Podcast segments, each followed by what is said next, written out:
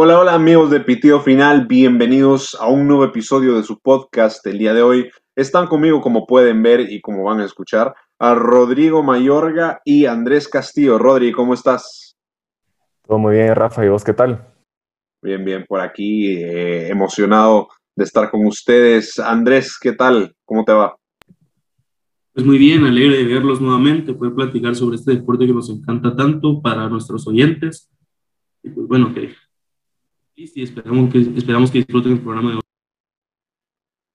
Ojalá, ojalá que lo disfruten. Ese es el punto al final de cuentas, que quienes nos escuchan eh, puedan tener un buen momento mientras lo hacen. Y ahora también recuerden, no solo quienes nos escuchan, sino también quienes nos ven. Si ustedes nos están escuchando en Spotify, recuerden que Pitido Final ya tiene canal de YouTube, a donde subimos eh, todos los eh, episodios de este podcast además de contenido diario, eh, bueno, periódico, por el momento lo llevamos eh, diario, pero no podemos prometer que ese es el ritmo que vamos a tener siempre, eh, de noticias sobre, sobre el fútbol. hasta el momento solo tenemos de noticias diarias del, Real Madrid, pero poco a poco vamos a ir ampliando, ¿no? Ese es el plan, así que vayan a, suscribirse al canal Pitido Final TV y, y, disfruten de todo el contenido que les vamos a estar llevando ahí. Y siempre recuerden, no vamos a dejar de estar aquí en Spotify. Pero bueno, el día de hoy les traíamos una sección interesante que, vamos a estar haciendo de vez en cuando en este podcast al que le titulamos La bolita mágica. El día de hoy, eh, Rodrigo Mayorga, Andrés y yo nos vamos a vestir de, psíquicos y vamos a tratar de predecir un poco lo que va a ser la siguiente temporada. Ojo, eh, todavía teniendo un mes de mercado de fichajes, que es algo importante eh, de decir y que puede condicionar mucho nuestras predicciones. Eh, así que vamos a darle seguimiento a este episodio, lógicamente, a lo largo de la temporada y probablemente antes de que empiece, justo cuando haya eh, cerrado el mercado de fichajes, a ver qué tan acertados estamos o qué tan mal nos va, porque realmente es que nos puede ir muy mal teniendo todavía un mes de, de mercado de fichajes que nos espera. Así que bueno, vamos a empezar con la liga, la liga de la que más hablamos, la liga de la que más seguimos y que en general más pasiones nos despierta a los tres, que es la liga española.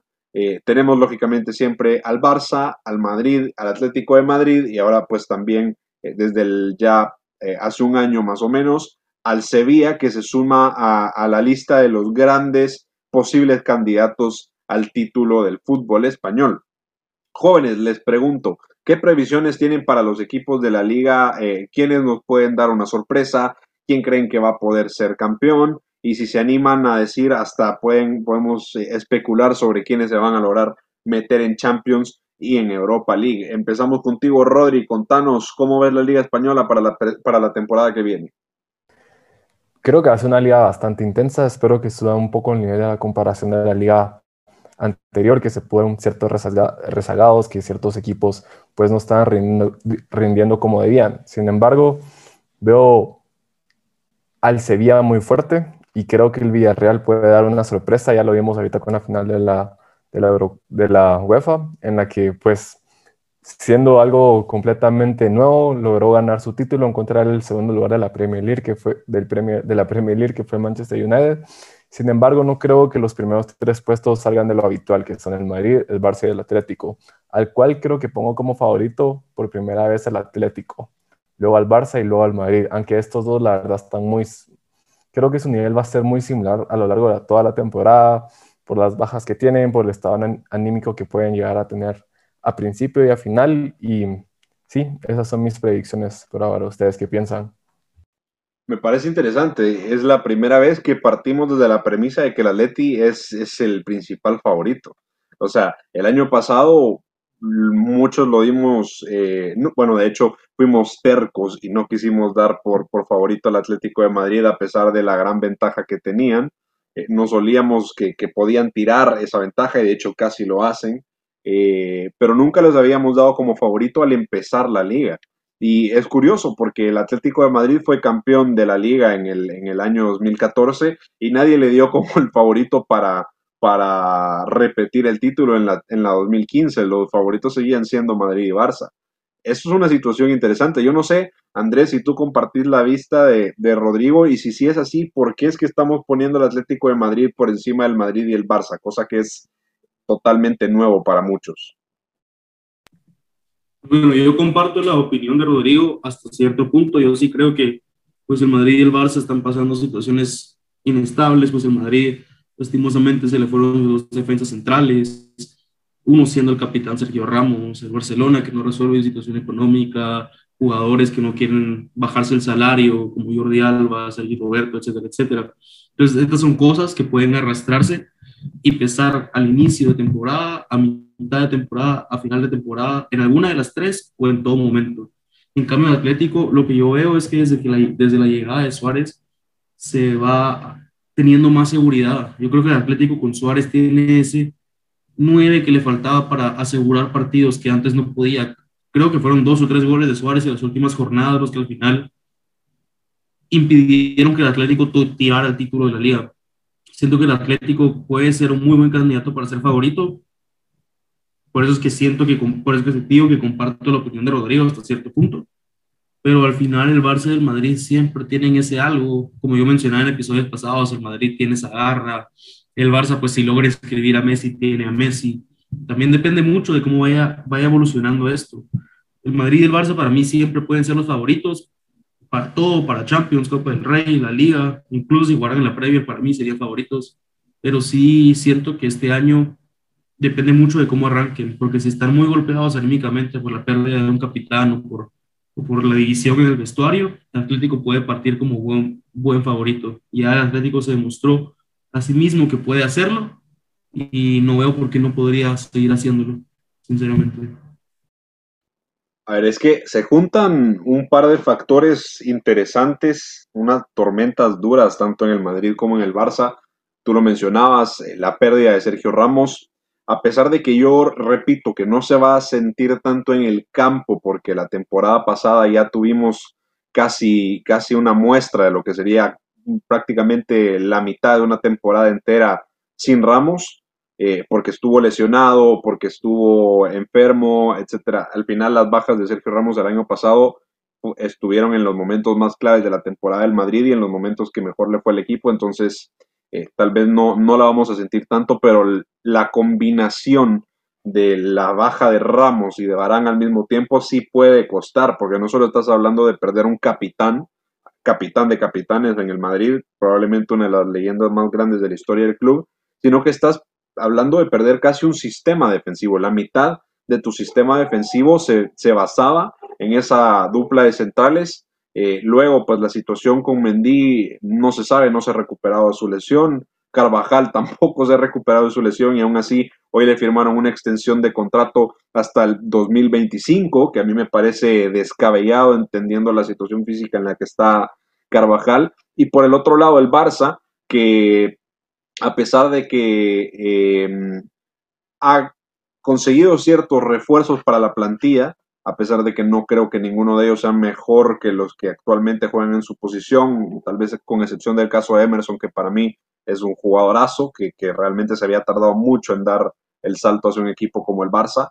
Eh, Depay es un jugador excelente como eh, dentro de la posición y el rol que va a ocupar en el Barça, pero es que está la incertidumbre de que todavía no se sabe si se van a poder inscribir para la liga. Ojo, sí van a ser jugadores del Barça y podrían jugar Champions y creo que inclusive podrían jugar Copa del Rey, pero en la liga todavía no se sabe si no se solventa la situación económica si van a poder ser inscritos.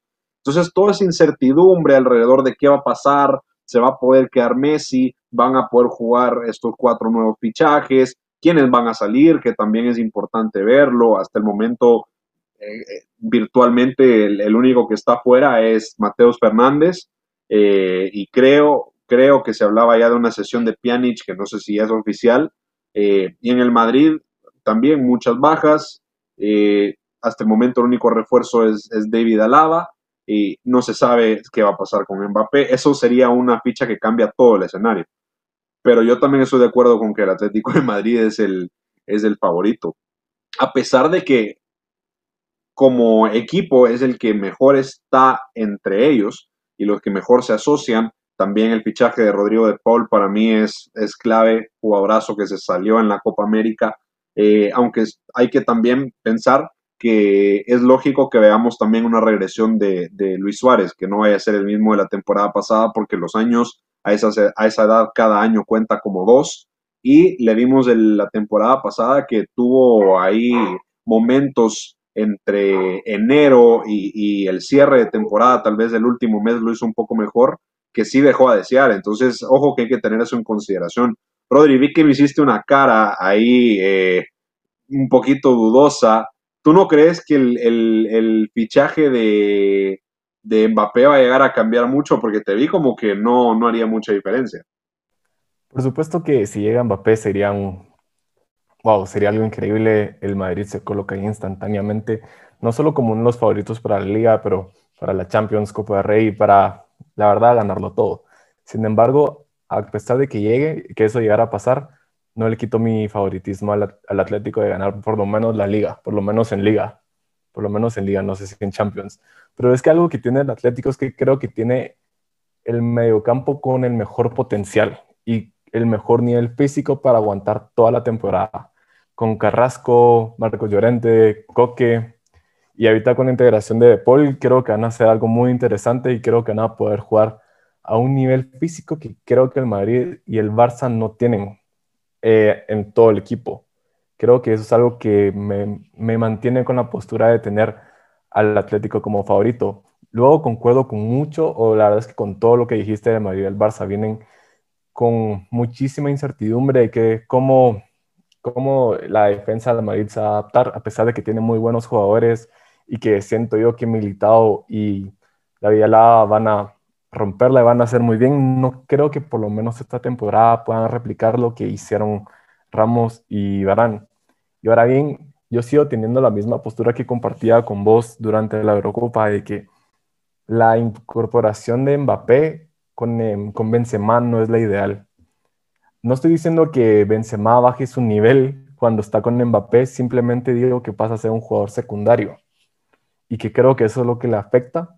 Y es por eso que cuando estaba con Cristiano mucho se criticaba a Benzema porque no rendía la forma en que lo puede hacer porque es un personaje secundario y no como ahorita que nadie puede negar su nivel y nadie puede negar esa calidad y ese instinto killer que tiene porque es la estrella del equipo. Al hacer que Mbappé llegue, eso cambia completamente y cambia no solo cómo juega la relación de Benzema con el resto del equipo, pero Benzema con Mbappé y Mbappé con todo el resto del equipo.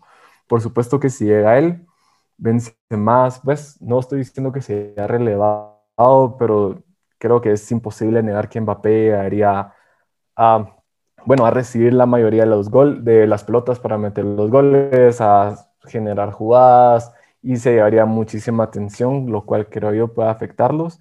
No estoy diciendo que Benzema vaya a dejar de hacer las temporadas increíbles que ha tenido, pero sí siento que puede afectar.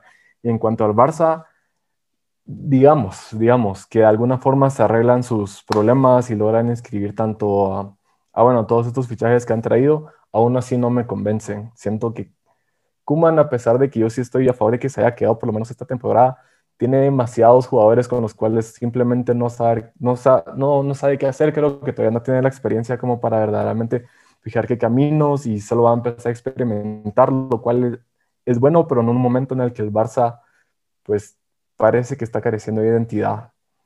Y bueno, ajá, es principalmente por eso, por lo que creo que a pesar de que llegue Mbappé, el Atlético sigue siendo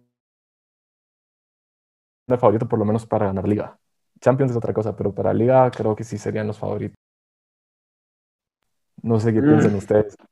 Yo no te lo compro. Sinceramente, te, veo, veo bien el razonamiento. Ves que, lo que le ha hecho falta al Madrid en estas últimas dos temporadas eh, ha sido gol, básicamente. Y, es más, fue campeón de una de esas dos temporadas con esa carencia de gol. Y con el, en el medio del campo a ver, al principio, al principio estaba que, te sacaba inmediatamente del Zoom cuando estabas diciendo que tenía más calidad el del Atlético, pero te lo compro con la capacidad de aguantar la temporada entera, porque eh, los jugadores del Madrid son, son más veteranos, pero ojo que con la incorporación de Martín Odegaard puede haber una, una, una especie de rotación más amplia, también con la, la incursión de Antonio Blanco eh, como mediocentro, también puede dar un poco de relevo algunos jugadores. Eh, también está el factor, bueno, yo a Isco no lo, no, lo, no lo tomo en cuenta como un factor diferencial para el medio del campo, pero es que en calidad siguen siendo Tony Cross, Luka Modric y Casemiro, ¿no? O sea, ese medio del campo es, o sea, nombre por nombre, casi insuperable en todo el mundo, a pesar de que físicamente eh, puede que lleguen muy al límite al final. Y lo de Benzema, te pregunto, bueno, eh, no, no, me lo tenés que responder, pero al final, ¿quién, ¿quién destacó más en la Eurocopa? ¿Benzema o Mbappé? Benzema, ¿o no? Claro. Entonces, no sé, yo no, no, veo a Benzema eh, perdiendo tanto protagonismo, porque al final Benzema no es un 9, Benzema es un jugador que hace mucho más, que se mueve mucho más dentro del equipo, que baja a recibir al medio del campo y cuando la pelota no le llega, él hasta cierto punto eh, le da un aire ofensivo más grande al equipo, no solo por su juego, por su golpeo de balón, que es de, los mejores que, se puede ver en el mundo y su calidad técnica, sino su inteligencia táctica. Y en ese sentido, la cantidad de goles tal vez pierde unos de los 20 que está haciendo, pasa a ser unos 10, 15, pero si tenés a un bicho que te, 20, que te mete 20 más de lo que estabas metiendo ahorita, muy difícil, eh, muy difícil que, que, con el nivel actual de la liga no la vayas a terminar ganando. No sé cómo lo ves tú, Andrés. Em, yo, la verdad, sí, cuando lo vi del medio campo, yo dije, bueno, el Madrid el Barça, poner nombres como Pedri, Frenkie de Busquets, eh, Casemiro, Kroos, Modric, y pienso que no, pero lo que dijo para respaldarlo, si la nueva incorporación de Paul, lo que aguantan, porque el medio campo de Atlético de Madrid no es cualquier cosa, es muy bueno y es de los mejores del mundo, en mi opinión. Y más ahora que tienen esta capacidad física que el Choro les mete y la capacidad física que tiene Rodrigo de Paul, yo creo que tiene mucha razón con Mbappé, pues eh, yo tengo mi opinión muy reservada, pero si vamos a hablar de bolita mágica, la voy a decir. Para mí Mbappé tiene mucho ego y cuando llegue un equipo grande, porque el PSG no es un equipo grande, cuando Mbappé llegue a un equipo grande como el Madrid o si se va a algún equipo de Inglaterra, siento que tiene que controlar mucho su ego o esto lo va a matar, va a matar su carrera. Y yo creo que su mejor opción es el Madrid porque está Benzema y puede aprender mucho. Sí opino que Benzema puede perder protagonismo, pero no creo que eso vaya a ser malo para el equipo. Y, y después sí estoy, sigo repitiendo y sigo estando muy de acuerdo con que el Atlético de Madrid va a ser el favorito para ganar la liga, que el Madrid y el Barça pues tienen que competirle al Atlético, aguantar el ritmo que ponga el Atlético y que, que espero que levante el Barça. Obviamente también el Madrid, porque a mí lo que me gusta es que el Barça y el Madrid compitan, pero sí espero que el Barcelona levante.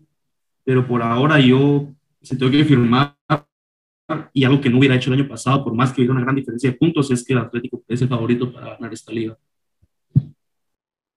Bueno, eh, tienen su punto, tienen su punto. Yo, yo termino, no termino de estar eh, del todo de acuerdo. Eh, creo que el, Atlético de Madrid tiene un muy buen equipo. Y, ojo, yo todavía con, con la plantilla actual de los tres equipos le doy como favorito, aunque no estamos hablando suficiente del Sevilla. A pesar de eso, creo que el Sevilla tampoco está al nivel del, Atlético, ni el Real Madrid, ni el Barcelona. Eh, pero no creo que el, no, no, tengo tan arriba mi valoración del medio del campo del, del Atlético de Madrid. Eso sí, lo, lo tengo que decir claro. Y, el hecho de que vamos a tener una regresión casi, casi natural de Luis Suárez también puede ser importante. Y ojo que, la incorporación de, Mbappé también puede coincidir con una regresión natural de Benzema, que también ya está grande, ¿no? Entonces eso, eso hay que tomarlo en cuenta. Y, y con lo de Leo, bueno, tal vez le cueste un poco al principio, pero que si vamos a hablar de egos incorporándose al Madrid, eh, tenemos que pensar en Cristiano Ronaldo, ¿no? Al final eh, es un equipo eh, hecho para jugadores con ego y para ponerlos en su lugar especialmente. Pero bueno, ya hablamos bastante de la liga, nos hemos tirado casi todo el podcast, como siempre estos equipos nos acaparan y estamos dejando de, lado la, la, Premier, ¿no? O sea, la que para mí ahorita es la mejor liga del mundo y nos va a traer una temporada emocionante en la que el Manchester City va a seguir teniendo un nivel altísimo en la que el Manchester United va a tener más nivel a nivel continuidad de lo que tuvo la temporada pasada, lo mismo se puede decir del, del Chelsea. Y ojo que peor temporada en cuanto a mala suerte no puede tener el Liverpool. O sea que vamos a tener una liga bien peleada. ¿Cómo ves esa proyección tú, eh, Mayorga? Pues sí, como decís, va a ser una liga muy peleada. Eh, me llama mucho la atención lo que va a hacer el Chelsea, más que nada en esta, en esta temporada que se viene. Creo que el Manchester City, pues bueno, siempre están como favoritos, pero esta vez ya no la veo tan clara como en la temporada pasada en la que, bueno, mirabas al Manchester United que le hacía pelea, pero que al final el Manchester City, por lo menos en términos de Premier, se despegó de todos y de todo y demostró una gran calidad. Pero me llama mucho la atención al Chelsea y lo coloco también ahí a la par del City como mis favoritos. Siento que el Manchester United y el Liverpool están, van a levantar su cabeza, van a levantar nivel, pero no los veo ganando la, la, la competición. Sin embargo, el Leicester también es otro equipo que no lo tomo como favorito para ganarla, pero es un equipo que me gusta muchísimo y creo que es una de las cosas que diferencia la Premier League, que hay muchos equipos relativamente pequeños que en verdad te pueden, te pueden hacer difícil la vida y ahí es cuando creo que el factor Manchester City y Chelsea es donde van a tener que pelearla más, no tanto entre ellos, pero contra esos equipos pequeños que tiene el que tiene la Premier League, que te complican todo, como lo son el Aston Villa, el West Ham, que bueno, son complicados. No sé qué piensan ustedes. Sí, o sea, la Premier al final tiene tal vez un poco más de continuidad en cuanto, o, mantiene un poco más el nivel en general que esta liga, ojo, esta liga y esta, y esta Premier, porque yo cuando me vendían que la Premier era la mejor liga del mundo entre el 2010 y el 2017, yo nunca lo compré. Ahorita sí me parece que lo es, pero es que, ojo, Mayorga, el Liverpool, a pesar de la, si quitamos la temporada pasada, era el que estaba llamado a ser el mejor equipo del mundo por mucho tiempo. Finalista de Champions un año, eh, ganador de la Champions al siguiente año, ganador de una de las mejores Premier League que han hecho en la historia y se cayeron de la nada porque perdieron a sus dos centrales desde el inicio de la temporada y tuvieron una, o sea, si el Madrid tuvo mala suerte con las lesiones, el Liverpool yo creo que la tuvo peor. Entonces, ojo que a Liverpool lo dan muchos por muerto por la mala temporada que tuvieron este año, pero yo sí espero un levantón de nivel tremendo. ¿Tú cómo lo ves, Andrés? Y hoy quería decir lo mismo, quería abrir hablando de Liverpool, diciendo que por más que la temporada pasada la empezaron mal, todo por su mala suerte con las lesiones, eh, lograron levantarse y al final lograron entrar después de Champions. Y yo me voy a mojar, yo no lo veo muy entre Chelsea y City. Sí, son los dos equipos que están llamados a, competir, pero yo creo que ya es la hora del Manchester United.